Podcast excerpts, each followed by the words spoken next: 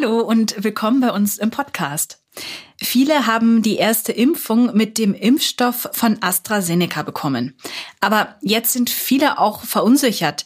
Womit sollte man sich jetzt das zweite Mal impfen lassen und in welchem zeitlichen Abstand? Klartext Corona. Infos, Hilfe, Zusammenhalt. Ein Podcast von gesundheithören.de und der Apothekenumschau. Die Impfquote, die geht ja erfreulicherweise inzwischen steil nach oben. Aber es gibt immer noch unfassbar viele Fragen, was das Thema Impfungen angeht. Nicht zuletzt zum Impfstoff von AstraZeneca. Die Impfpriorisierung, die wurde für diesen Impfstoff inzwischen ja komplett in ganz Deutschland aufgehoben. Das heißt also, jeder kann sich damit impfen lassen, egal in welcher Priorisierungsgruppe er steckt.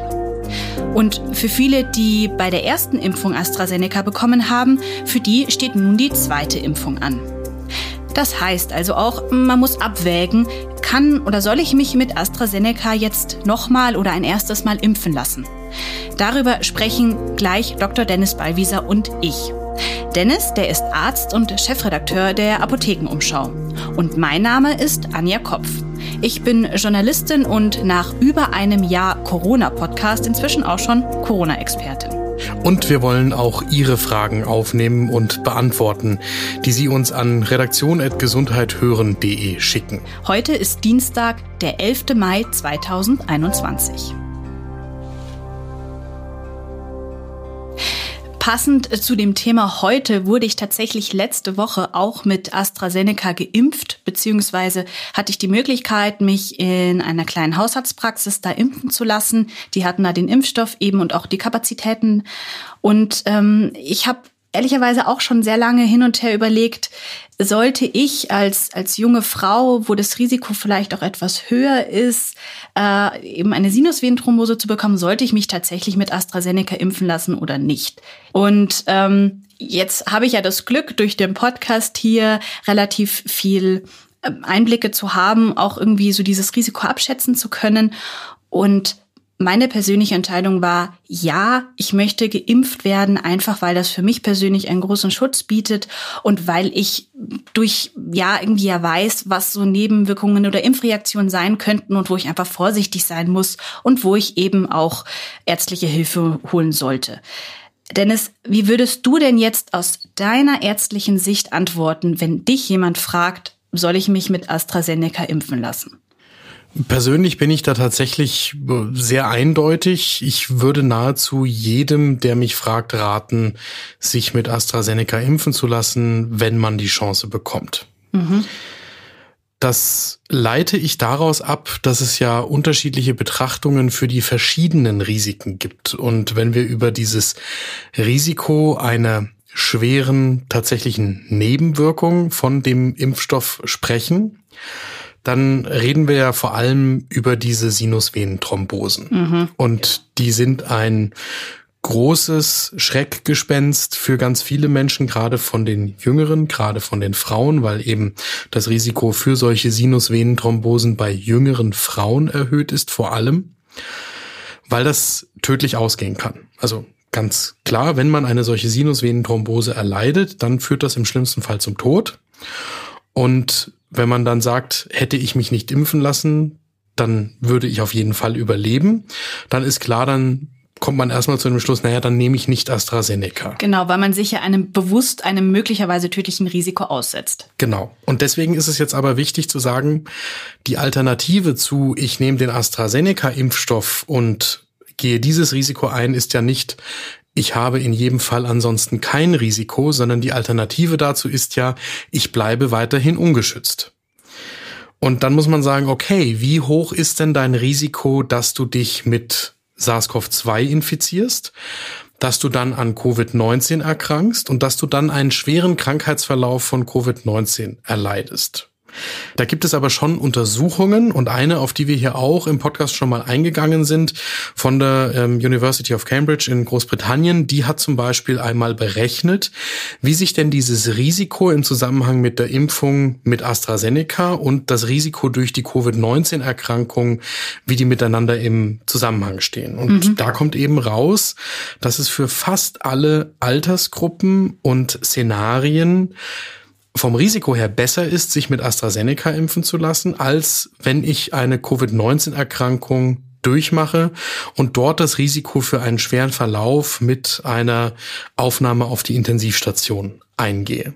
Es gibt eine einzige Ausnahme, das ist bei Menschen unterhalb von 30 Jahren, also die Altersgruppe 20 bis 29-Jährige, die in einem risikoarmen Gebiet leben, also wo wir niedrige Inzidenzen von Covid-19 haben. Da muss man jetzt sagen, das ist immer noch auch bei allen fallenden Zahlen in Deutschland nicht der Fall. Wir sind in Deutschland nicht in einer Niedriginzidenzzone. Meine Lesart bleibt also für alle in Deutschland, die jetzt Zugriff auf den Impfstoff haben, ist das Risiko im Falle einer Erkrankung auf der Intensivstation aufgenommen werden zu müssen höher als das Risiko durch den Impfstoff. Und deswegen würde ich fast allen dazu raten, den Impfstoff zu nehmen. Jetzt haben wir noch eine Gruppe ausgelassen. Das sind Menschen, die tatsächlich in ihrer Krankheitsgeschichte bisher im Leben irgendwelche Anhaltspunkte dafür geben, dass sie ein erhöhtes Risiko für solche Thrombosen haben. Mhm. Deswegen ist es ja auch so wichtig, dass eben ein echtes Aufklärungsgespräch vor einer Impfung mit dem AstraZeneca-Impfstoff stattfindet. Da geht es nicht nur darum, dass die Ärztin oder der Arzt alles erzählt, was da passieren kann, sondern da geht es vor allem darum, dass ich im Patientengespräch einmal erfrage, was denn bisher im Leben so gewesen ist, um abschätzen zu können, ob da irgendwas ist in der Patientengeschichte, was mir einen Hinweis darauf gibt, dass hier das Risiko nochmal erhöht sein könnte. Und das wären dann die Menschen, wo ich auch sagen würde, okay, wenn es da Hinweise gibt, dann lieber doch kein AstraZeneca, dann bitte warten, bis mRNA-Impfstoff verfügbar ist mit dem stattdessen geimpft werden kann. Da kann ich auch tatsächlich aus meiner eigenen Erfahrung jetzt berichten. Ähm, als ich dann diesen Impftermin bekommen hatte, da musste ich mir im Vorhinein ganz viele Papiere ausdrucken und durchlesen. Und da war das auch sehr gut ähm, erklärt. Also natürlich, was es zu welchen Re Impfreaktionen es kommen kann, ähm, eben auch und welche verschiedenen Anzeichen es gibt, dass man sich eben nicht mit AstraZeneca impfen lassen muss. Und davor gibt es ja auch noch mal ein Aufklärungsgespräch. Und die Ärztin war auch total geduldig, hat gefragt, ob ich noch mal irgendwelche Fragen habe. Und ähm, ich glaube auch, dass das irgendwie total wichtig ist, um, um dann auch wirklich, wirklich, wirklich dieses Risiko, äh, dass man Nebenwirkungen kriegt, zu verringern. Dennoch ähm, hat eine verunsicherte Hörerin nochmal gefragt, ob es denn irgendwie wirklich Daten darüber gibt, wie groß oder klein das Risiko in Zahlen ist, eine Sinusvenenthrombose nach einer AstraZeneca-Impfung davon zu tragen. Hast du da welche? Ja, das wird sehr genau erhoben. Das macht in Deutschland das Paul-Ehrlich-Institut. Das ist zuständig für diese Überwachung von den Impfstoffen. Und die haben gerade jetzt am 7. Mai zuletzt die Daten dazu veröffentlicht, sind mhm. auch auf der Website vom Paul-Ehrlich-Institut für jeden zu finden. Wir können das auch in den Infos zu dieser Folge nochmal verlinken.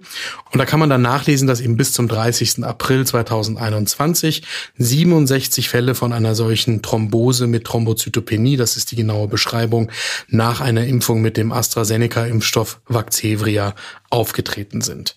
Und davon sind 14 Patientinnen und Patienten gestorben. Das heißt, das wird sehr genau beobachtet. Jetzt muss man das in Zusammenhang setzen mit der gesamten Zahl an Menschen, die mit Vaxevria geimpft worden sind. Und wenn man das dann so ins Verhältnis setzt, dann kommt man darauf, dass bei 0,2 bis 2,2 Menschen von 100.000 Impfdosen eine solche schwere Nebenwirkung auftritt. So, das gibt einem erstmal noch relativ wenig an die Hand, weil der Mensch schlecht darin ist, sowas dann irgendwie einschätzen zu können. Weil es ja ein riesiges Verhältnis ist, ja. Richtig. Und jetzt ist nochmal wichtig zu sagen, okay, wie alt bin ich? Welches Geschlecht habe ich? Weil das hier eine Rolle spielt, ja. ja. Und dann kann man sagen, also je älter ich bin, je mehr ich auf die 60 Jahre quasi zugehe, über 60 haben wir sowieso geklärt, über 60 ja. ist das Risiko auf jeden Fall so gelagert, dass auch äh, das Paul-Ehrlich-Institut und das Robert-Koch-Institut sagen sollte, jeder machen, der den Impfstoff angeboten bekommt. Aber bei allen, die, die jünger sind als 60 Jahre, je älter ich bin, je näher ich an den 60 Jahren dran bin, desto stärker überwiegt bei mir der Vorteil durch das Impfen. Und ehrlicherweise nur bei den sehr, sehr jungen Frauen vor allem, also bei den unter 40-Jährigen, vielleicht sogar nur bei den unter 30-Jährigen, ist dann so ein, ein wirklich ernsthaftes Abwägen notwendig, zu sagen, ähm, macht man das oder macht man das nicht.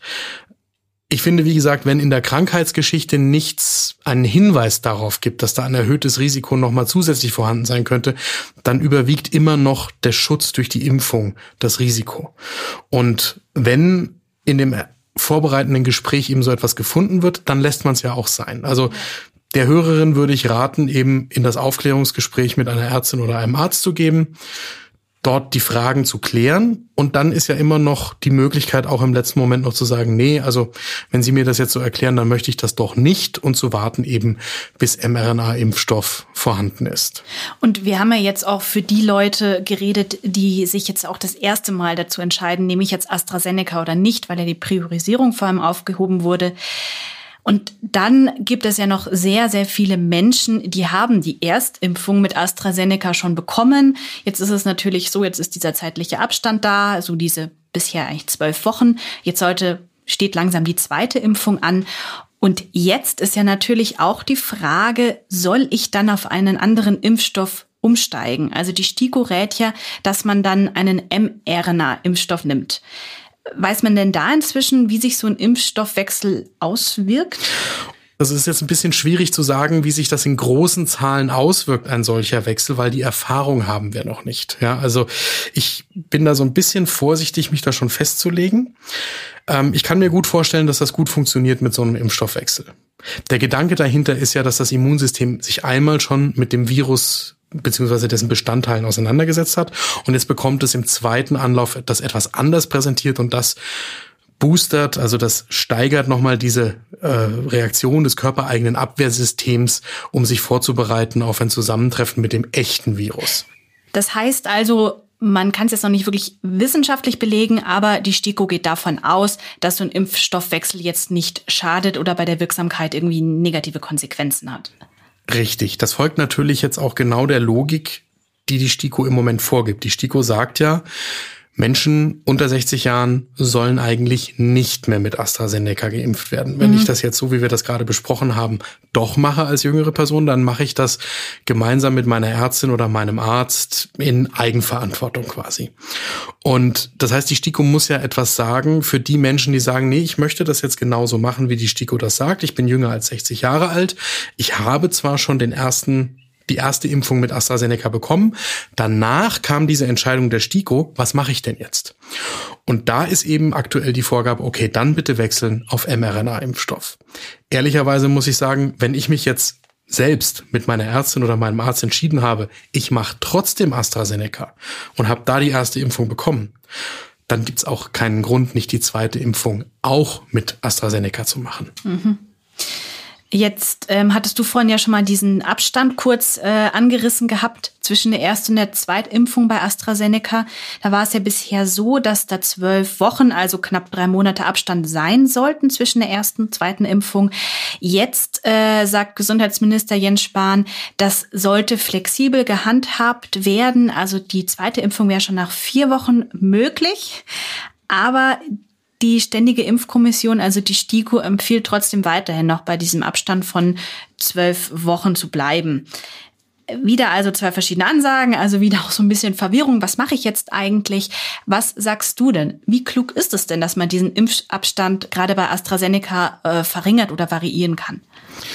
Da bin ich relativ hart. Ich würde auf jeden Fall den Impfabstand bei den empfohlenen zwölf Wochen, die aus den Studien abgeleitet sind, belassen. Ich würde das nicht auf zum Beispiel sechs Wochen verkürzen, auch wenn das zugelassen ist. Also man könnte das äh, eben so verkürzen, aber das heißt dann auch, dass die Schutzwirkung reduziert wird von über 80 Prozent auf gerade mal noch über 50 Prozent. Und das, finde ich, steht nicht dafür. Mhm. Jetzt haben wir auch so lange gewartet eigentlich auf diese Impfung, dass wir geimpft werden können. Also die Wochen, finde ich persönlich, kann man auch tatsächlich noch ähm, abwarten. Ähm, ich würde jetzt auch noch mal auf eine andere Frage zurückkommen, die uns mehrere Hörerinnen und Hörer auch geschickt haben. Denn ähm, wenn man an Corona erkrankt ist, ähm, wann sollte man sich dann da impfen lassen? Also die STIKO empfiehlt da sechs Monate zu warten. Aber viele machen sich auch Sorgen, ob das wirklich reicht. Das hat ja auch damit mit den Antikörper, mit der Antikörperbildung zu tun. Was würdest du da denn antworten?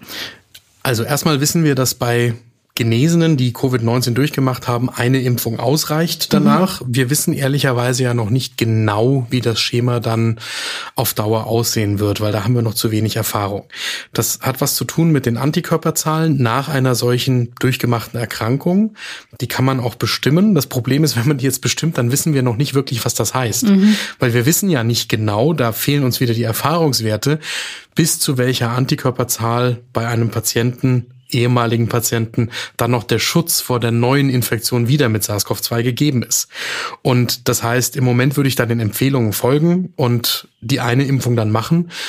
Diese Empfehlungen werden immer weiter ausgearbeitet werden, je länger wir SARS-CoV-2 und Covid-19 kennen man muss ja auch dazu sagen, diese Pandemie ist zwar gefühlt schon ewig lange, aber in Wirklichkeit ja auch ein gutes Jahr. Also sprich, wir müssen ja echt noch mal ein bisschen Erfahrungen sammeln und das wissenschaftlich beobachten und dann wird ja, werden auch weitere Erkenntnisse kommen, auch wie oft wir diese Impfung brauchen werden.